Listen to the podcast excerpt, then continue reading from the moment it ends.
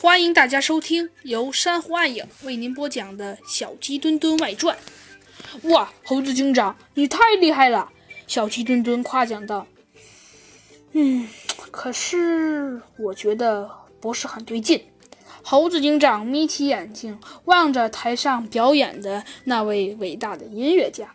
虽然我和这人多年未见，但是我的记忆力还算可以。这位先生并不是我印象中的那个人。啊，为什么呀，猴子警长？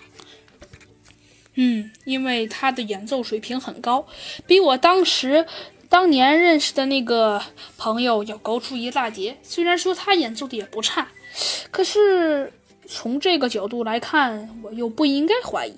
这究竟是怎么回事呢？猴子警长说着，离开座位，假装找人，而实际上则是最大限度的接近了舞台。猴子警长终于看清楚了。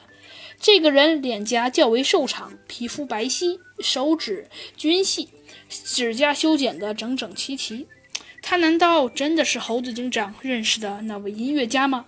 猴子警长有些奇怪地愣了一下，忽然一拍巴掌，大声地说道：“小鸡墩墩，我知道了，他不是那个人。”